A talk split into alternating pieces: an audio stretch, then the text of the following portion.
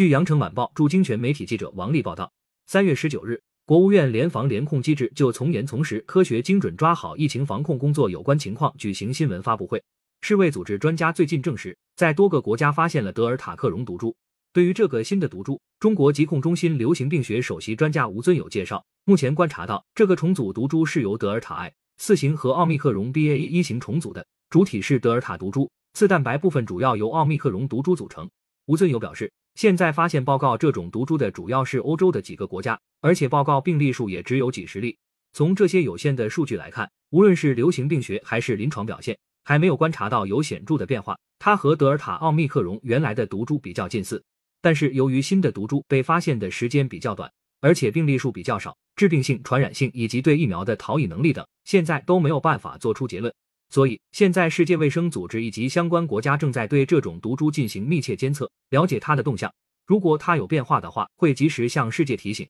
我们知道，病毒的变异在过去两年一直在发生。无论是变异毒株德尔塔奥密克戎，还是新的变异毒株，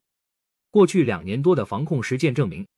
我们的常态化防控措施都能够有效的防控变异毒株造成的规模性流行。吴尊友强调，对于普通老百姓来说，主要是要落实好三个防控措施：疫苗接种，坚持常态化防控的公共卫生措施的落实，注意疫情变化，遵守各种场所关于疫情防控的相关规定。感谢收听羊城晚报广东头条，更多新闻资讯，请关注羊城派。